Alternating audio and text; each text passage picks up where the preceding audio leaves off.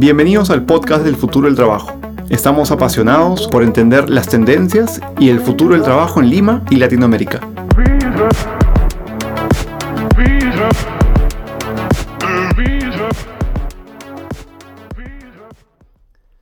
Bienvenidos al podcast El futuro del trabajo. Les habla Andrés Ureña, su host. Estamos nuevamente en un nuevo episodio con una invitada muy especial, Melanie Cornejo. Melanie, bienvenida. Muchas gracias, Andrés. Eh, sí, bueno, eh, soy Melanie Cornejo, eh, soy inmunóloga de profesión, estudié biología molecular y un doctorado en inmunología, y luego decidí incursionar en el mundo de la educación superior, tanto universitaria como continua, y hace poco me reincorporé al mundo de la salud y estoy trabajando en innovación biomédica en una de las cadenas de clínicas más grandes de la región. Y bueno, en esta coyuntura muy involucrada en, todo el tema de diagnóstico y mitigación de riesgo del, COVID.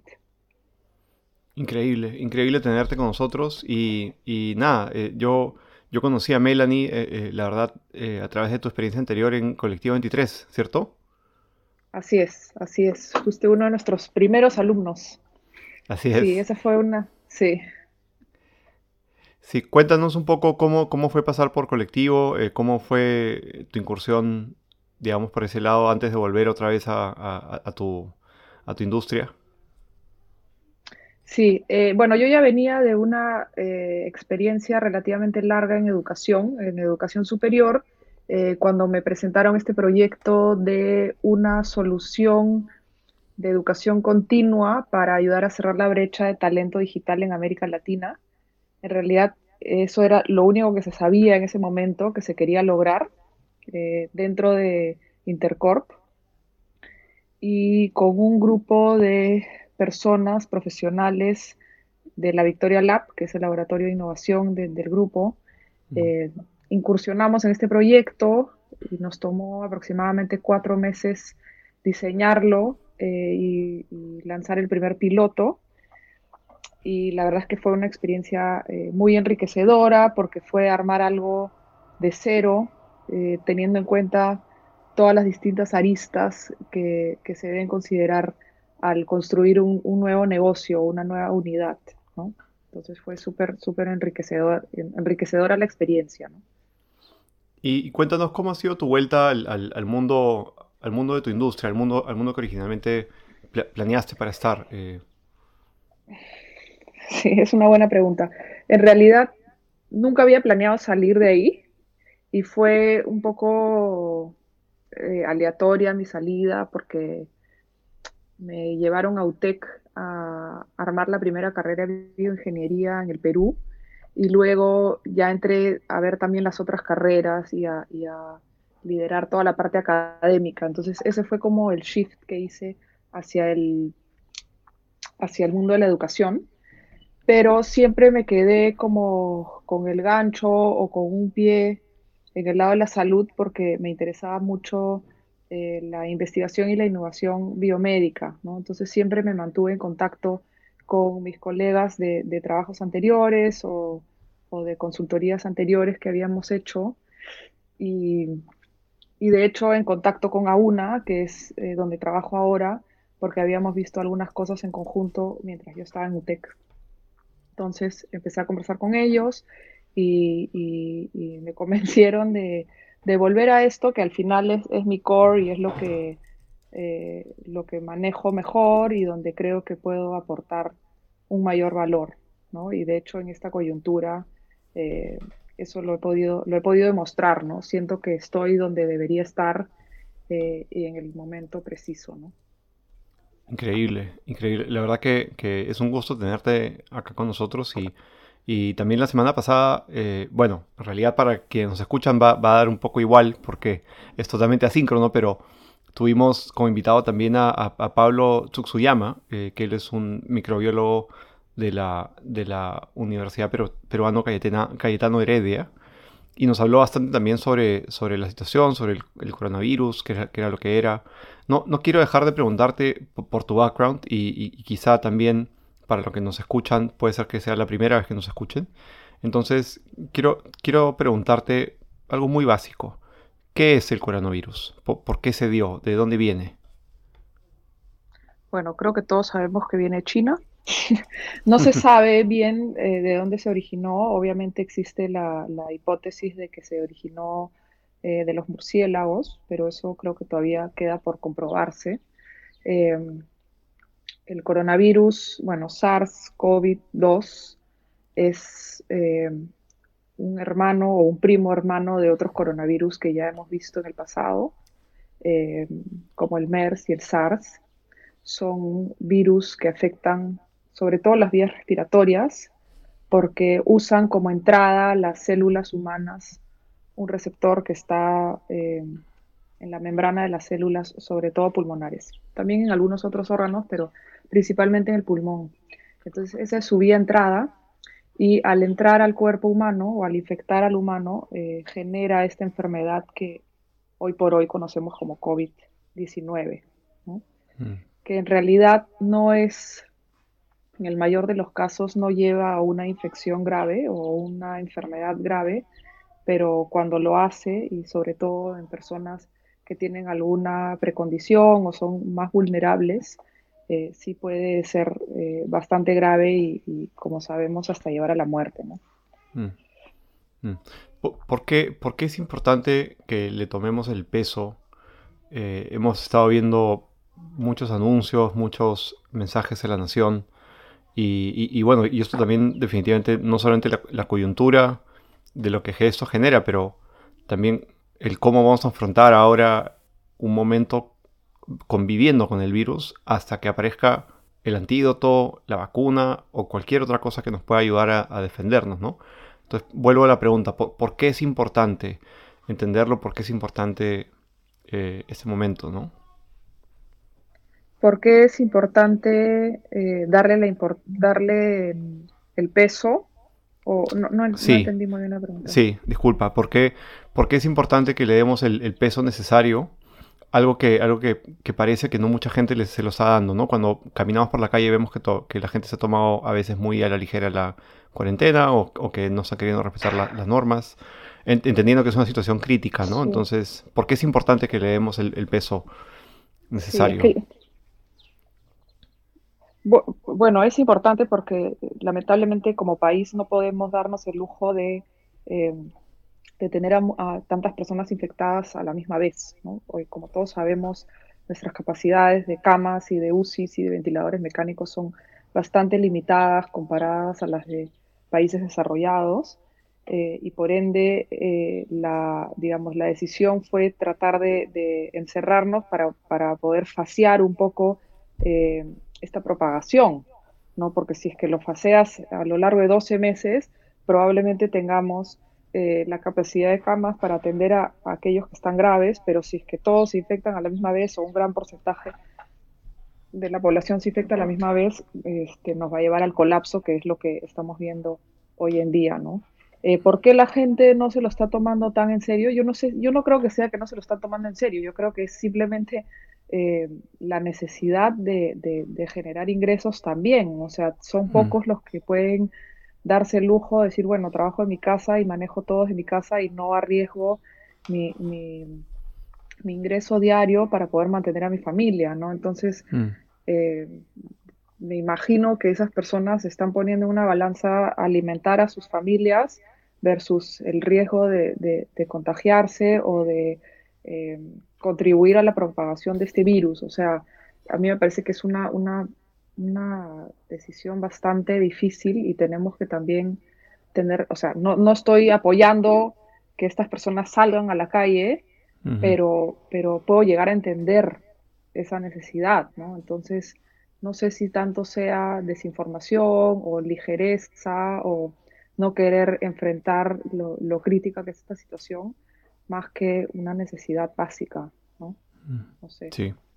Cuéntanos un poco, Melanie, cómo, cómo ha sido trabajar en esa coyuntura eh, en, tu, en, tu, en, tu, empresa, en tu equipo, en la empresa donde estás. Eh, cuéntanos un poco cómo se, cómo cómo se han adaptado a, a, esta situación. Bueno, la, la, empresa o digamos a una en general, eh, bueno, hay, hay, hay partes de la empresa que claramente pueden trabajar remotamente y no, no pasa nada. O sea, siempre es más fácil poder ir al lugar y, encontrarte con las personas y, hacer las visitas que tienes que hacer, pero es, es, totalmente manejable trabajar desde la casa, pero un gran porcentaje de, los colaboradores de AUNA son pues eh, personal asistencial, médicos, enfermeras, que tienen que estar en la primera línea, ¿no? Entonces esas personas sí o sí tienen que salir y, hoy más que nunca tienen que salir pero eh, sí han hecho un, gran trabajo de, ver cómo, cómo se pueden proteger esas personas también, porque obviamente salen y luego tienen que regresar a sus hogares con un alto riesgo de infección eh, y ver que se, que se cumplan todas las medidas de prevención para que, para que esto no ocurra, ¿no? Y cada vez que hay una baja por una persona que sea sospechoso o ya infectado de esta primera línea, es una, es una baja importante, ¿no? Y seguro sabes que, hoy por hoy hay una gran escasez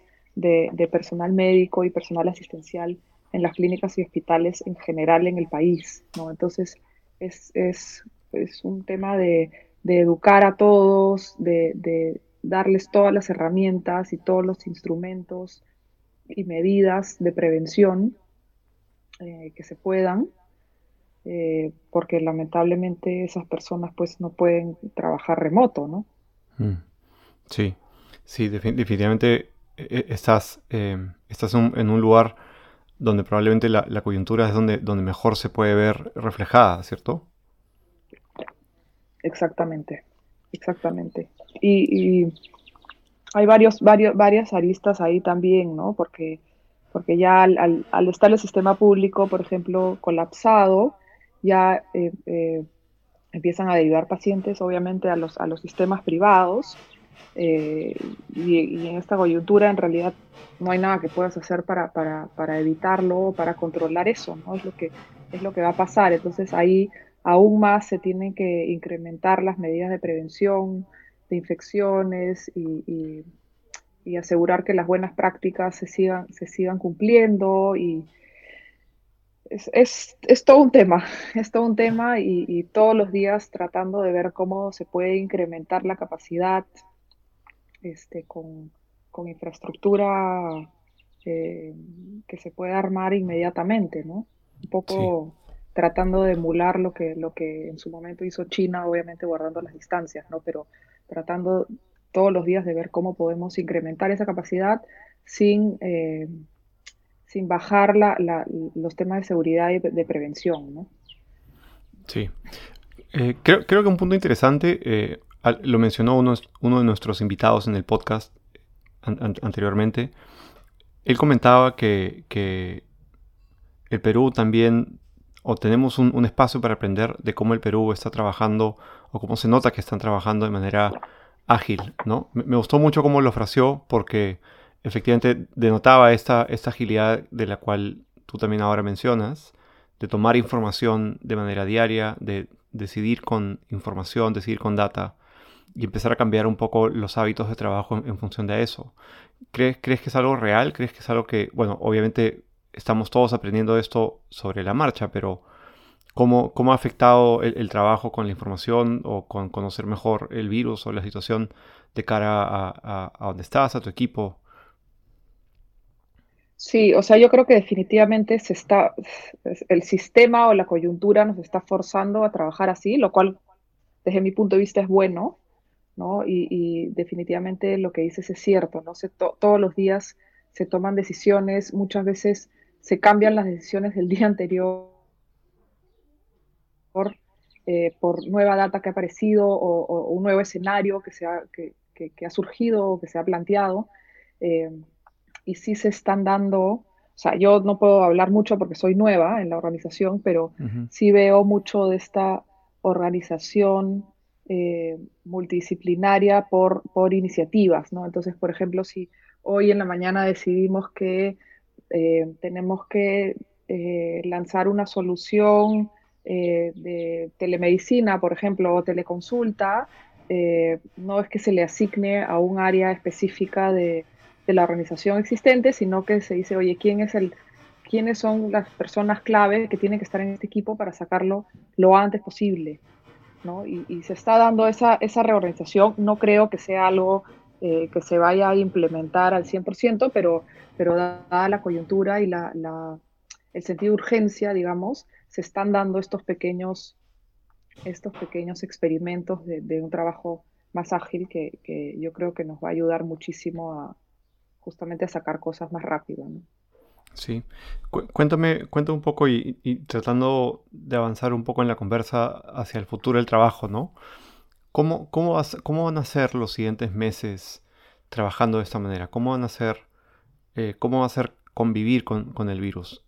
Me gustaría entender desde tu punto de vista cómo, cómo ves que las empresas debemos eh, o los empleados deben o los asociados deberían esto de, trabajar conviviendo con el virus, además de, lo obvio que son las medidas de protección.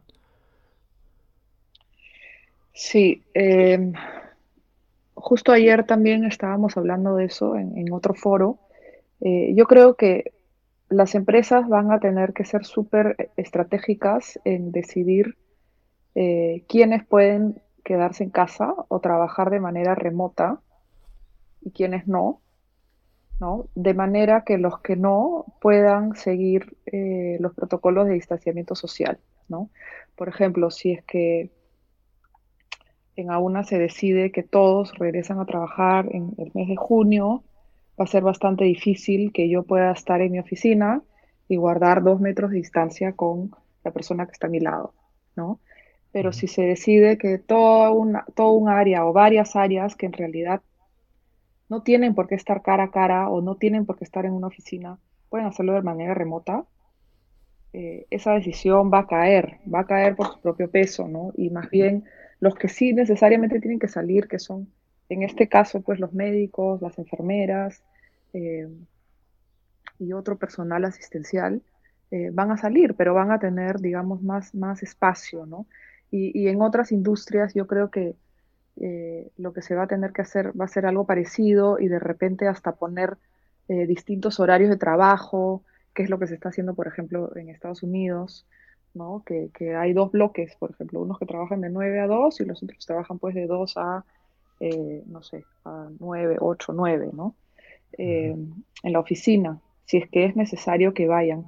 y los que sí tienen que salir, sí creo que van a tener que seguir un, esquema muy estructurado, tanto de triaje como de testeo y de cuarentena eh, segmentada, ¿no? Entonces, sí creo que va a ser necesario eh, un triaje continuo de las personas que sí llegan a la oficina o a la planta o a la operación eh, y un testeo de los, con los métodos diagnósticos que, que hoy están aprobados y los que vayan a salir en los próximos meses, para siempre tener un monitoreo bastante eh, preciso de, las infecciones o de los sospechosos que hay. Y yo creo que algo clave también que se debería implementar masivamente es el tema de la geolocalización, ¿no? que sabes que hay ya algunos apps que se han lanzado, que están siendo promovidos eh, por el gobierno mismo, pero yo creo que esto es, esto es clave para poder mapear justamente estas zonas de, mayor infección, para poder eh, hacer el seguimiento de contactos y de esta manera hacer eh, esquemas de cuarentena más, más específicos, ¿no? en vez de encerrar a toda la población. Sí. cuéntanos solo, solo para tenerlo definido, ¿a qué te refieres con triaje? Triaje es lo que podrías hacer eh, previo a que las personas, por ejemplo, regresen a trabajar, ¿no? Que es, puede ir desde una entrevista eh, sobre síntomas, sobre tus últimos movimientos, eh, a tomarte la temperatura, a básicamente eso, ¿no? ver dónde has estado, qué tanto has guardado la cuarentena o no, para empezar a segmentar a la población en aquellos que ya claramente han estado infectados o están infectados y por ende, o, ya son convalecientes o recuperados, eh, a aquellos que tienen alto riesgo de contagio porque han salido mucho o porque han estado en contacto directo con algún infectado y aquellos que tienen bajo, bajo riesgo en general porque de repente han estado encerrados solos por las últimas seis semanas y no han tenido contacto con nadie, ¿no? Y mm. por otro lado, también tienes que segmentar a la población vulnerable, ¿no? Aquellos que tienen comorbidades o alguna predisposición o son eh, de edad avanzada. Eh, y eso sí habría que ver cómo mantenerlos más aislados por más tiempo, yo creo. Algo, algo que, mencionas eh, un, poco, un, poco, tácitamente en, de cara a la situación y de cara al futuro, al futuro del trabajo inmediato además, ¿no? Estamos hablando del futuro de los siguientes seis o, seis meses o doce meses en adelante. Es eh, la carga que, también genera para la empresa, independiente del rubro, de tener claridad sobre, sobre, sobre estos números, ¿no? Sobre esta data, sobre cómo, cómo la utilizan tanto a su favor como, como para eventualmente nutrir también a, la aplicación del gobierno. Creo, creo que no se ha hablado mucho de eso, ¿cierto? De, de conectar la data de las empresas con la del gobierno y o con el trabajo que, ahora la empresa también está teniendo que incorporar. Sí, no, no sé si se ha hablado, yo no lo he escuchado, pero eso, eso es clave, ¿no? O sea, la, la, comunicación de los datos, la transparencia de los datos, justamente también para tener eh, una mejor visión de, cómo va avanzando eh,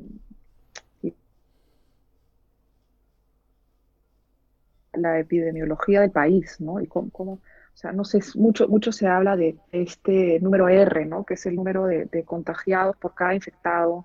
Este, no se puede medir porque, porque no, no estamos haciendo suficientes testeos o no los hemos hecho a tiempo.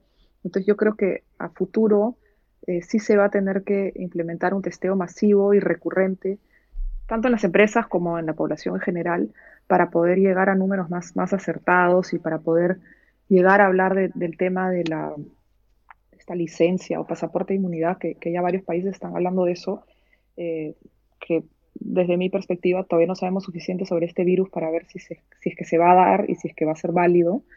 Eh, pero, pero hay muchas cosas que se tienen que medir y compartir para tener eh, data más, más fiable ¿no? y, más asertiva.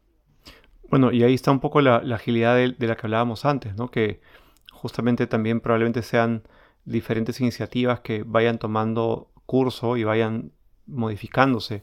Igual lo que me cuentas me, parece, me parece un esfuerzo bastante titánico y, de pronto es algo interesante conversar de cara a cómo las empresas van a incorporar estos tests, cómo, cómo esos tests van a eventualmente nutrir la información del gobierno y cómo el gobierno además también va a poder discernir que Melanie Cornejo existe solo una en, Perú o se refieren específicamente a ti y no hay una Melanie Cornejo 2 y 3 y 4 y, malogra la, data, ¿no? O, descompone la información. Es, algo bien, bien curioso de como un primer esfuerzo de, de abajo para arriba, si se quiere.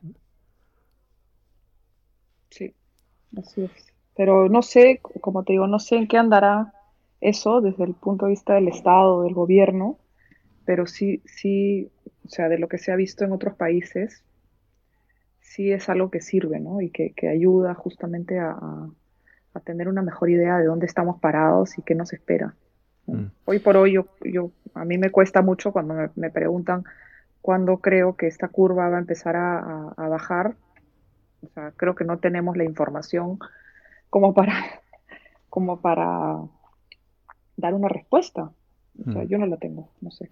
Sí, además que, me imagino que cuando, cuando dices no tenemos la información, no es solamente de que literalmente no existe la, no existe la data del número de infectados o los pacientes o, los asintomáticos, sino que realmente no conocemos mucho de, este, de este nuevo ser que está habitando entre nosotros. Hay muchas cosas que no sabemos y que mm. solo vamos a poder saberlas con el tiempo, ¿no? Como es el tema de la inmunidad que mencionaba, ¿no? O sea, no sabemos si una persona que ha sido contagiada y ha pasado por todos los síntomas eh, va a realmente desarrollar una inmunidad a largo plazo contra, contra este virus. De repente en tres meses este, le baja y, y, vuelve a ser infectado, de repente ya no presenta síntomas, pero puede que infecte a otras personas, o sea, son cosas que, recién en estudios longitudinales, por así decirlo, se van a poder eh, determinar a ciencia cierta, ¿no? Podemos hacer algunas o podemos tomar algunos supuestos de otros de otras epidemias o de otros coronavirus pasados, eh, pero a ciencia cierta recién lo vamos a saber cuando haya pasado suficiente tiempo. Cuéntame, cuéntame solamente por, curiosidad. Sé que en el mundo de, en el mundo de la salud, sobre todo en el mundo de los seguros, probablemente, probablemente lo has escuchado, probablemente no. Había, había una pequeña predisposición o alta predisposición en los países más avanzados de utilizar ese tipo de tecnologías para compartir datos entre hospitales o compartir datos entre aseguradoras o reaseguradoras sobre la información del, paciente. ¿no? puntualmente lo que me estoy refiriendo es a la telemetría del paciente, ¿no? Medir si es que hay una persona que tiene, es más propensa a ciertas enfermedades con un Apple Watch, con una Fitbit, con cualquiera de estos eh, elementos que el día hoy hay para medirse y para dar además diferentes planes, ¿no? Que tiene que ver eso el día hoy con el coronavirus. ¿Es una manera de, de adelantar ese futuro al presente? ¿Crees que puede ser una ayuda y, nuevamente eso es, un juego de ideas, no, no es una, una predicción. Em, puede ser, o sea, yo sí creo que, que, se podrían incorporar algunos sensores o algún, algún dispositivo de, con, no sé, Internet de las Cosas, por ejemplo, alguna plataforma para poder medir justamente estas predisposiciones eh, y poder em, segmentar a la población. Eh, sí hay un tema de privacidad de datos que no sé cómo se manejaría acá porque ha salido varias veces como un blocker importante y algo que se tiene que, ver cómo, cómo, se soluciona. Eh, pero sí, definitivamente yo creo que entre más información se puede tener eh, de cada persona en cuanto a sus, a sus signos, a sus predisposiciones, y, también ligado a su a su, los contactos que haya tenido, ¿no? Esto que, se ha logrado también en Corea del Sur y en algunos otros países también. Creo que toda esa data puede enriquecer muchísimo eh, las decisiones que se tomen, ¿no? Y cómo se, cómo se maneja esto de cara al futuro.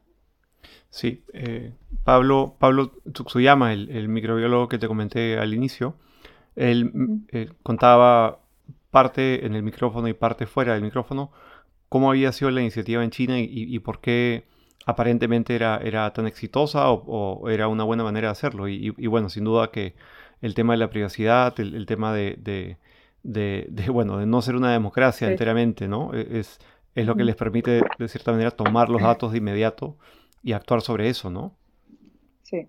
Y, sumado a eso, yo creo que, por ejemplo, el caso de Corea del Sur es, eh, ejemplar porque hicieron este tema de los datos y del seguimiento de los contactos o el contact tracing, pero también eh, hicieron un testeo masivo a nivel molecular de, las personas, ¿no? O sea, implementaron todos los laboratorios y todos los equipos que podían existir eh, a nivel nacional para que empiecen a testear casi que absolutamente toda la, toda la población, ¿no? Y eso te ayuda un montón, sobre todo al inicio, y al ser un test molecular es hipersensible y hiperespecífico, entonces ahí te, liberas de todos los falsos negativos, eh, no se te escapa nadie y tienes realmente una visión mucho más clara de dónde estás parado, ¿no? Y a quién tienes que encerrar, no encerrar, pero a quién tienes que aislar eh, y a quién no, ¿no? O sea, es, una...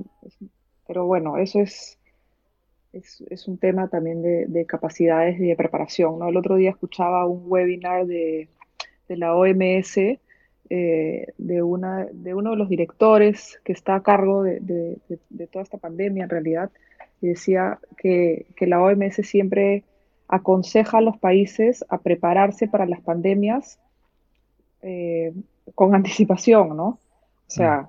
Nadie nunca se hubiese esperado, creo, acá y en muchos otros países que esto iba a suceder, pero los que sí se prepararon, ¿no? Y se estoquearon de los equipos que podrías necesitar y implementaron sus laboratorios y tenían todo este, preparado para eh, atacar esto eh, de frente, ¿no? Y estaban, el primer día estaban listos. Y hay otros países, y, lamentablemente nosotros estamos entre ellos, que, que, no, pues que no, que no tenemos esas capacidades de, para, para hacer estos diagnósticos de manera masiva. Eh, nos ha demorado un montón como país lograrlo, también hacernos de los insumos, porque obviamente son un bien bastante escaso a nivel mundial eh, hoy por hoy. Entonces ha sido un reto bastante, bastante complicado, ¿no? Sí, además, eh, además entendiendo que entendiendo que no solamente cuando te refieres, me imagino, como, país, no, no, no nos referimos ni, ni, al presidente de la República, ni al Congreso de la República. No, no, no. no nos referimos a todos, a, cómo todos deberíamos haber estado mejor preparados, ¿no? Sí, exacto. Exacto, o sea, yo, yo conversaba con, con, científicos en Alemania y me decían, o sea, esto llegó a Alemania y inmediatamente se activaron todos los laboratorios, ya sean eh, eh, públicos, privados, de universidades, de empresas, que tenían las capacidades y los equipos para realizar estas pruebas, ¿no? Entonces tú podías irte a la esquina, a la universidad de la esquina o a, a cualquier laboratorio eh, y te hacían la prueba inmediatamente, ¿no? Entonces, eh, si es que puedes, ahí, lo agarras eh, al inicio, ¿no? Y puedes mm. controlar mucho mejor el tema de la, de la propagación. Pero bueno, esas son cosas que hemos aprendido y, que se están corrigiendo sobre la marcha, ¿no? Y que nunca se irán probablemente también, ¿no? Sí, exacto. No, no quiero dejar de, mencionar porque, porque creo que lo, que comentas tiene, tiene como un, pequeño bagaje bien interesante y, para los que nos escuchan y probablemente, Melanie, por favor, siéntate, siéntete en libertad de corregirme si es que, si es que me equivoco en alguna fuente, pero creo que lo más interesante de, lo que comentas, del triaje, el diagnóstico, el, alineamiento de, todas las diferentes fuerzas, ¿no? Em, Bill Gates hace un comentario en, una charla de TED que la hizo hace un par de semanas atrás, y él, decía lo siguiente, ¿no? Para cualquiera que, sea incrédulo sobre las líneas exponenciales, tomen un Excel y intenten duplicar el número, poner un 2 a la 2, ¿no? 2 eh, a la 2, y estiren el número hacia la derecha, ¿no? Y efectivamente, si uno lo hace, se da cuenta que la curva es 2, 8, 16, 32, y luego crece, hay un momento en que crece, pero exponencialmente, ¿no? Y el mismo ejemplo lo, dice, háganlo con un número 1, o con 0.4 me parece que es. Y el 0.4 rápidamente ves que hace lo mismo, pero hacia abajo, ¿no? Claro. Y creo que, creo que lo, lo interesante de esto es que los países, como Corea del Sur, como dices, muy rápidamente entendieron que finalmente encontrar al paciente cero es, o el, paciente 0.4 o el ratio 0.4 de contagio, es lo clave, ¿no? Es lo clave en, esta ecuación. Y, es, es, ahí donde a todos nos ha agarrado bastante desprevenidos. Sí, o sea, yo creo que siempre, o sea, desde muy temprano, ese era el objetivo, ¿no? Llegar a un número menor a uno, eh, justamente para frenar esta propagación. Pero yo creo que ahí hubieron varios, varios problemas de, en el inicio, ¿no? Que, como te digo, no estábamos preparados para esto a nivel país, no lo estábamos, ¿no? Y, y, eh, eh, es lo que le ha pasado a muchos países. ¿Escuchaste el caso, el caso del paciente 31 de Corea del Sur? ¿Dónde? Ah, sí, sí. ¿No? Que es el, caso de esta, de esta señora que, como tú dices, ¿no? El país estaba listo, una señora llega a, Corea del Sur después de su viaje, le dicen que se testee, no lo hace. No lo hace, sí. ¿no? Y con el seguimiento ella va a un buffet y ella sola se encarga de contagiar a mil personas, ¿no? Sí. Es, tal cual lo que dices, ¿no? Tal cual. cuéntame, ¿cómo, ¿cómo, crees tú que ¿Cómo crees tú que esto sobrevive eh, en, el tiempo? A, lo que quiero llegar es, después del 9-11, nos quedamos todos con un montón de, trabas o, un montón de, artilugios en los aeropuertos, desde no poder viajar con agua o, que te escaneen los zapatos. ¿Qué, qué, cosas se quedan el, día de hoy después de una pandemia como esta? Porque la vamos a pasar. la pregunta no es no es esto, digamos, no, es cómo, es, cuándo, ¿no? diría yo. Sí, ¿Qué es lo que queda? O sea, yo creo que lo que queda es la conducta, ¿no? De cuidado, de, de, prevención. Yo creo que el tema del distanciamiento social, no te digo que todos van a quedarse en cuarentena, pero vamos a tener mucho más cuidado de ir a lugares eh, sobrepoblados, o sea, el tema de conciertos, yo no sé cómo se podría volver a eh, introducir, ¿no? Después de esto, estadios, cosas así, yo, yo trato de pensar en, por ejemplo, las Olimpiadas del 2021. No, no veo mucho, mucho futuro, pero no quiero ser tampoco pesimista, pero yo creo que ese tema de, de la conciencia, el distanciamiento, de, del uso, hasta el uso de mascarillas. O sea, yo espero que, y, sé que, hasta hace poco el mundo entero se burlaba de, las personas que venían de la China con sus mascarillas, pero yo creo que se va a volver algo bastante común. El tema del lavado de las manos, o sea, son cosas que, que nada las va a reemplazar, o sea, ni siquiera teniendo la capacidad de hacer testeos masivos, eso va, va a reemplazar el tema de la prevención y del lavado de manos y el distanciamiento. Yo creo que eso es algo que, va a quedar en nosotros eh, eh, y, que, que va a ser la nueva normalidad en realidad. ¿Crees, crees tú que las empresas, esa, esa dualidad un poco de la que hablábamos antes, de estar mucho más conscientes de cómo su personal o cómo la gente que trabaja para ellos o colabora con ellos, cómo van a tener que tener una mejor trazabilidad de ellos en el futuro? Sí, yo creo que sí. Yo creo que esto va a quedar por, mucho tiempo después, ¿no? Y van a tener que ser mucho más conscientes de eso y, justamente estratégicos en, cómo segmentan a su, a su población laboral, ¿no? Mm. Cuéntame algo, ¿cómo, ¿Cómo, cómo, lo están viviendo finalmente en, en, en, AUNA eh, con respecto a todas estas cosas nuevas? Sé, sé, que te lo había preguntado en el comienzo, pero me interesa saber algunas anécdotas positivas y negativas, idealmente, para un poco para, para entender también la parte humana de, cómo lo está viviendo la, la, gente desde la primera línea hasta la gente de la oficina.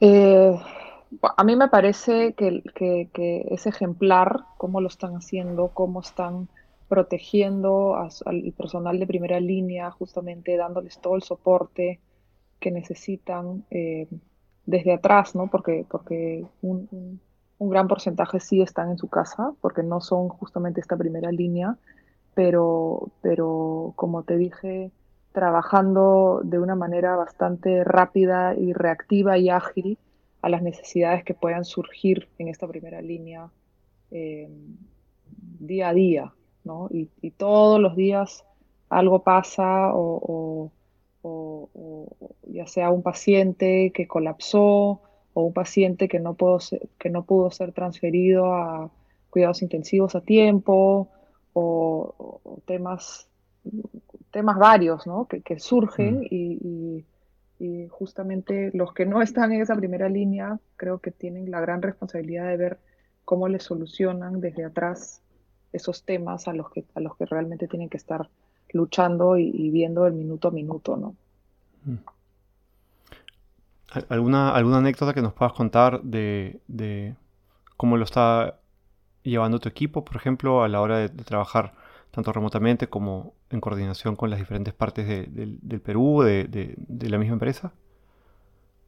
Eh, algo que estamos haciendo bastante es, como colaborando con otras entidades, instituciones, empresas que estén también eh, buscando soluciones, ¿no? Por ejemplo, eh, ventiladores mecánicos que están siendo fabricados eh, de manera rápida en otras instituciones. Por ejemplo, la Marina de Guerra desarrolló uno, entonces eh, rápidamente nos unimos para darles todos los, para, para, facilitarles todos los equipos que necesitaban para testear estos ventiladores antes de que eh, empiecen a producirlos en escala y buscar soluciones también internas, ¿no? Por ejemplo, sabes que, que, hay un gran, una gran escasez de, de mascarillas y de estas mascarillas un poco más sofisticadas para el personal de primera línea.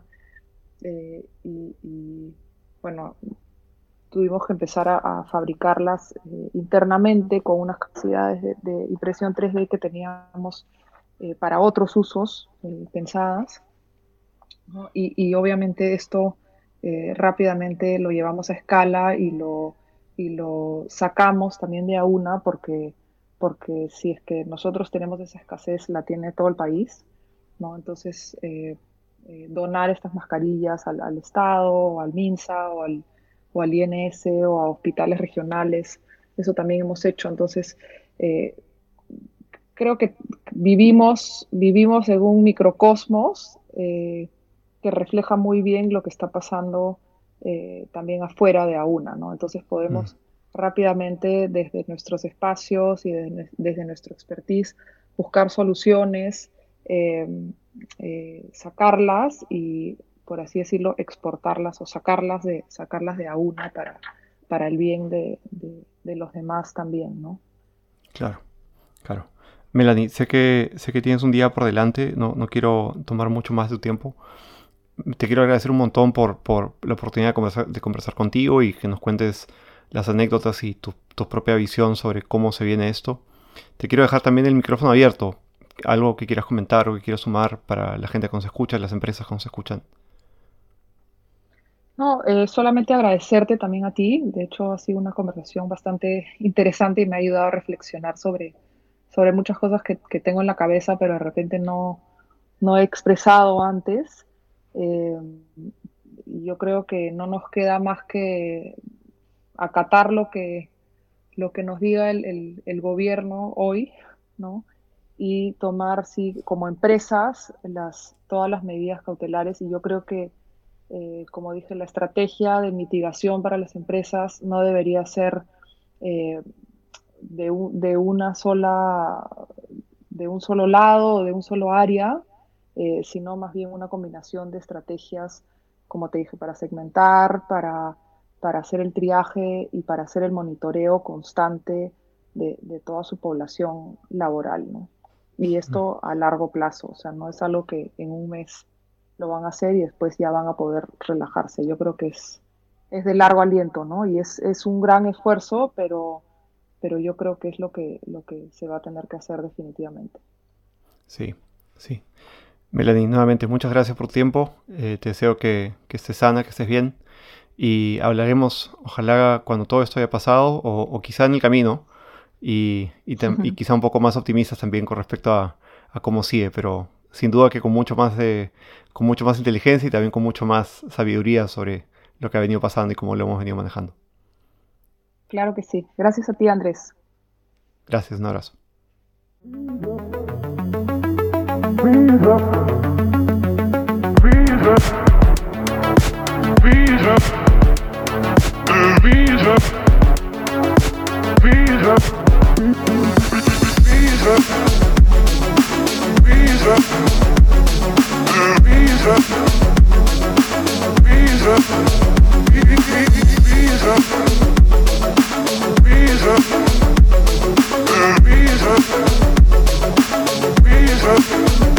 It made me feel her.